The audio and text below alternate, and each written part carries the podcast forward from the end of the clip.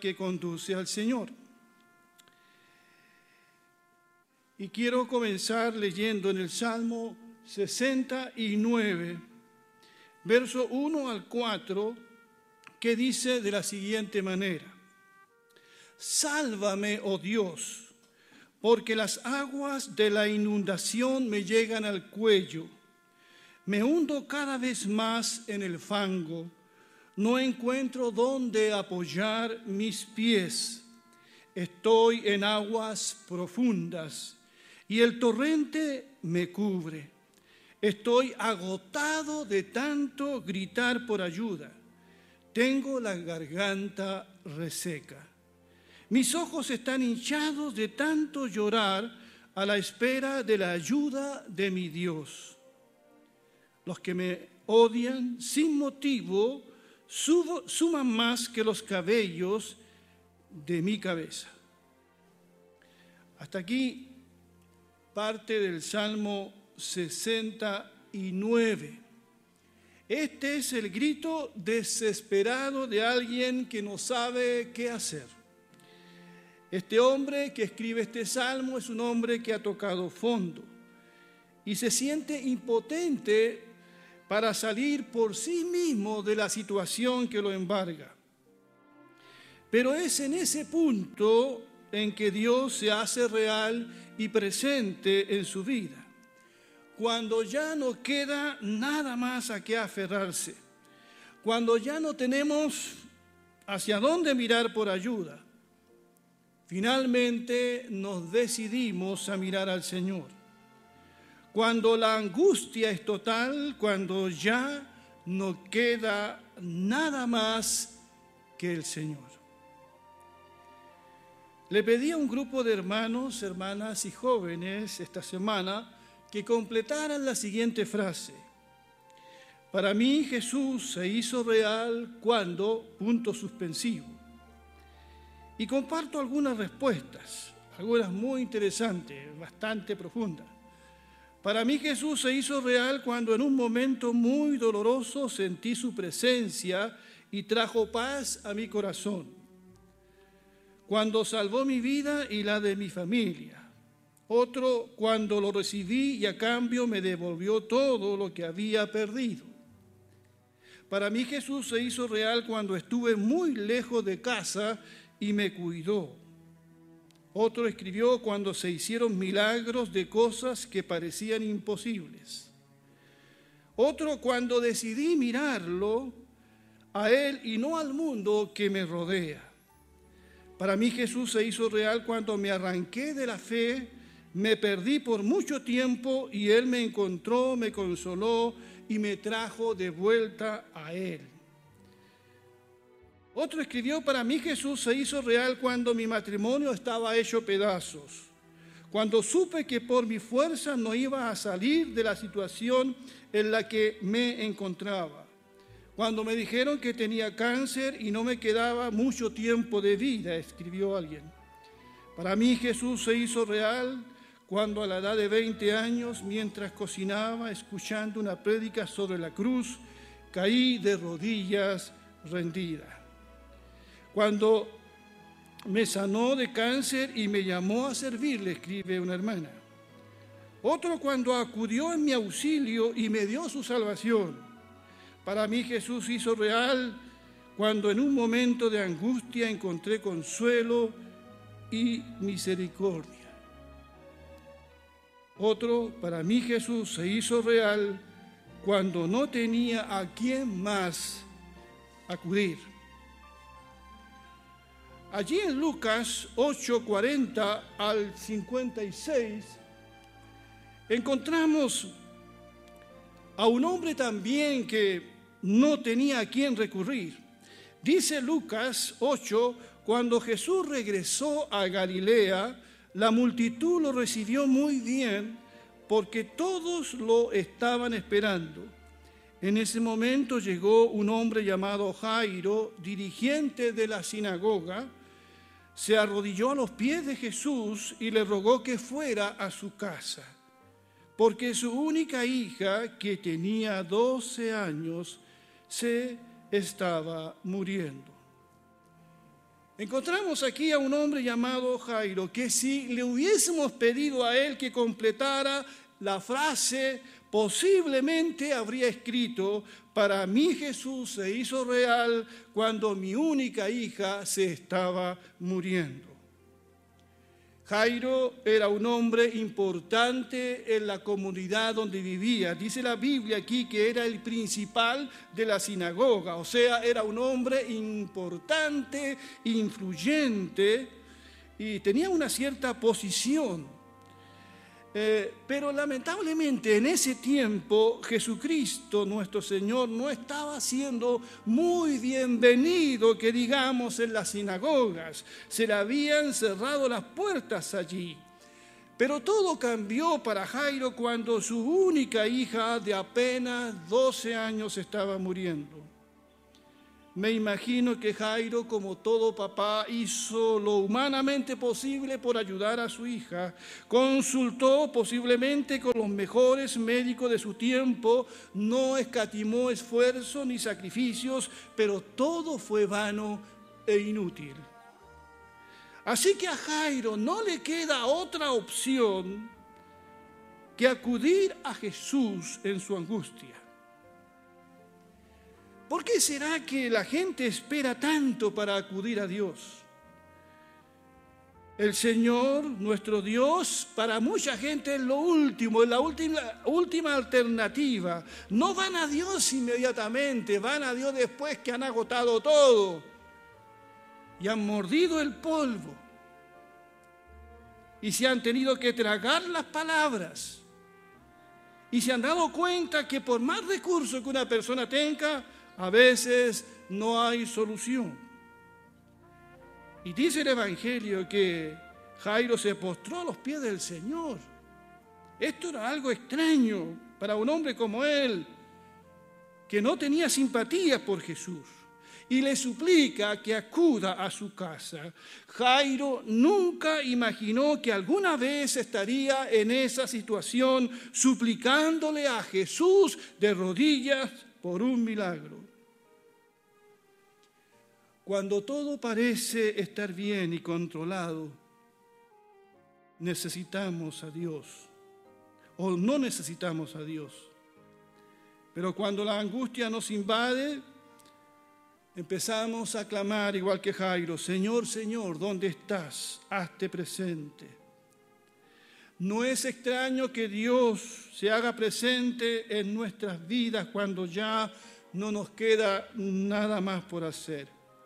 Cuando nuestras fuerzas no bastan, cuando la salud la hemos perdido, cuando nosotros lo hemos echado todo a perder cuando nos damos cuenta de que no somos capaces ni siquiera de hacernos cargo de nuestra propia vida. Es un caos, un desorden moral, espiritual. Cuando nos sentimos fracasados y sin esperanza, es allí donde acudimos al Señor.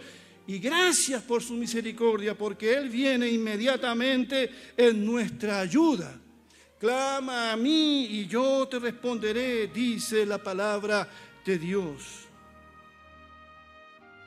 Esto está siendo muy común hoy, más de lo que parece, sobre todo en este tiempo de pandemia mundial que ha sido tan difícil para millones de, y millones de personas en el mundo para aquellos que han vivido esta enfermedad en carne propia, para aquellos que han sufrido los estragos del calentamiento global, como en algunos países que se han inundado de la nada, para aquellos que están en medio de una guerra, en medio de movimientos sociales y migratorios, en medio de la violencia y los terremotos. Muchas personas han tenido que clamar al Señor por ayuda. Pero en el tiempo de mayor aflicción Dios siempre se hace presente. Una persona escribió, Jesús se hizo real cuando no quedaba nada de mi yo y solo había angustia y quebranto. Este es el punto al que llega mucha gente cuando ya no queda nada de mi yo nada en qué apoyarme y solo hay quebranto en mi vida. ¿Saben? A ese punto llegaron muchos hombres de la Biblia. Allí en el Salmo 69, en el verso 1 al 4, dice, sálvame, oh Dios, porque las aguas de la inundación me llegan al cuello. ¿Quién no se ha sentido así alguna vez? Me hundo cada vez más en el fango, en el barro. No encuentro dónde apoyar mis pies. Estoy en aguas profundas y el torrente me cubre. Estoy agotado de tanto gritar por ayuda. Tengo la garganta reseca. Y en el verso 14 y 15 continúa diciendo, rescátame del lodo no dejes que me hunda aún más. Sálvame de aquellos que me odian y sácame de estas aguas profundas. No permitas que el torrente me cubra, ni que las aguas profundas me traguen, ni que el foso de la muerte me devore. Este es un grito de angustia, pero es una angustia que nos lleva de vuelta a Dios. Este salmo lo escribió David cuando él estaba siendo perseguido por sus enemigos para quitarle la vida. Pero también es un salmo que de alguna manera está anunciando los sufrimientos de Cristo. Es un salmo mesiánico. Pero aquí David, a David solo le queda mirar al Señor, sálvame, oh Dios. Dios se glorifica donde ya no hay más yo. Porque nuestras fuerzas no alcanzan, nuestra inteligencia no basta, no lo lograremos por nosotros mismos, nuestros recursos son limitados y se acaban, son pasajeros. Pero a veces nuestro ego eso no lo quiere aceptar. Mi ego quiere que yo llegue a lo más alto, pero sin Dios, que alcance el éxito, que no me humille.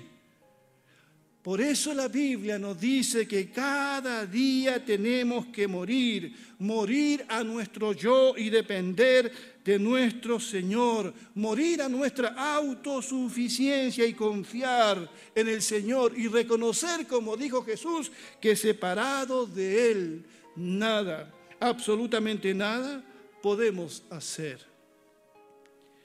Dice allí Gálatas 2.20. El apóstol Pablo dice, mi antiguo yo ha sido crucificado con Cristo. Ya no vivo yo, sino que Cristo vive en mí. Así que vivo en este cuerpo terrenal confiando en el Hijo de Dios, quien me amó y se entregó a sí mismo por mí. Pablo tuvo que aprender esto, a, a, morir al yo, a estar crucificado con Cristo, que Cristo viva su vida en él. Y Cristo lo transformó desde adentro hacia afuera.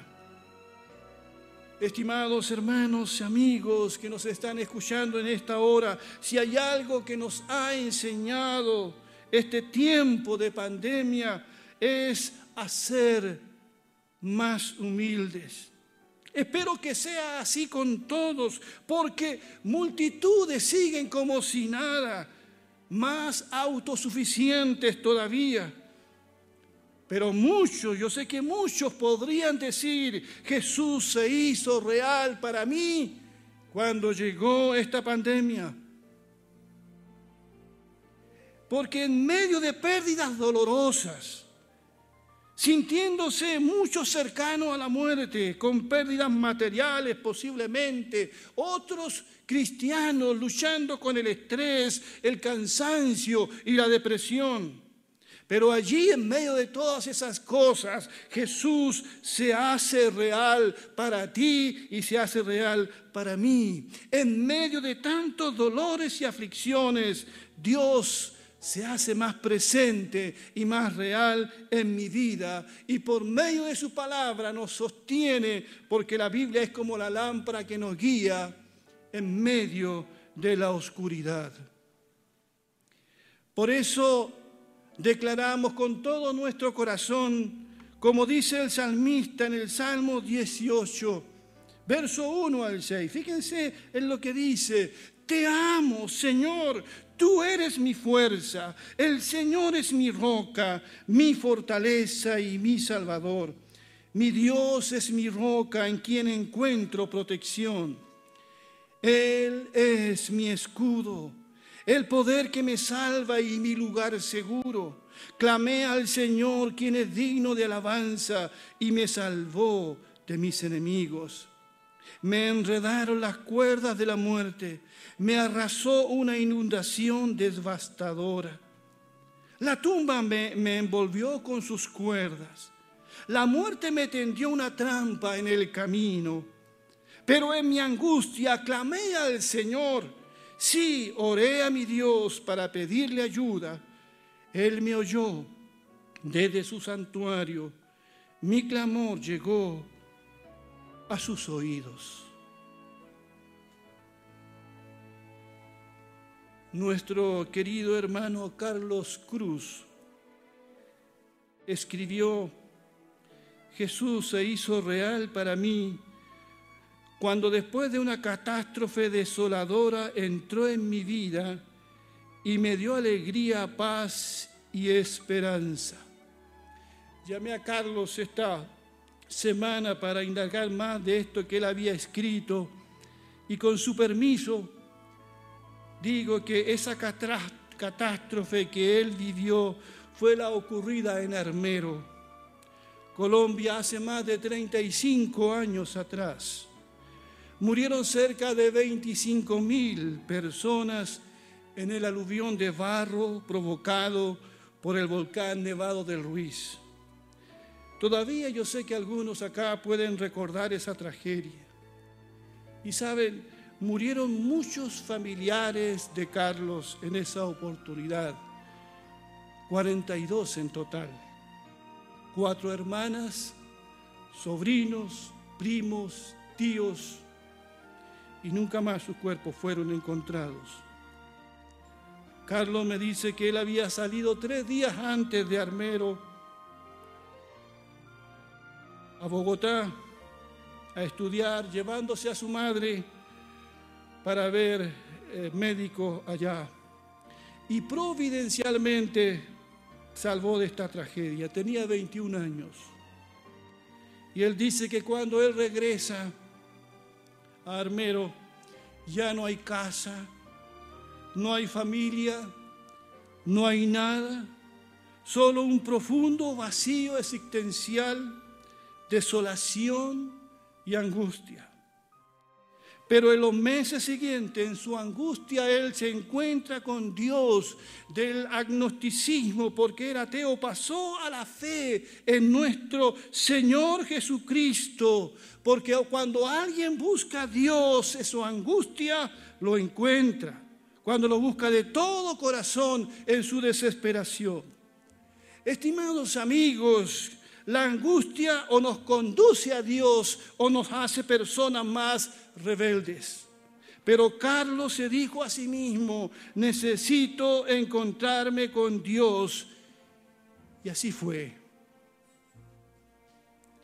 Tú también puedes encontrarte con Dios donde quiera que te encuentres. Quizás hoy puedas decir es que no lo necesito, te sientes seguro en tu casa, tienes trabajo, tienes salud, tienes dinero, pero llegará el momento en que lo necesitarás. Hoy lo necesitas, hoy lo necesitas más que nunca y espero que en tu angustia, en tu dolor, todos aquellos que no, no han escrito en esta mañana, y tengo aquí su nombre en este cuaderno, pidiendo oración porque algunos están pasando por situaciones difíciles. Les pido, busquen al Señor como en primer lugar. Búsquenlo a Él por sobre todas las cosas. Búsquenlo.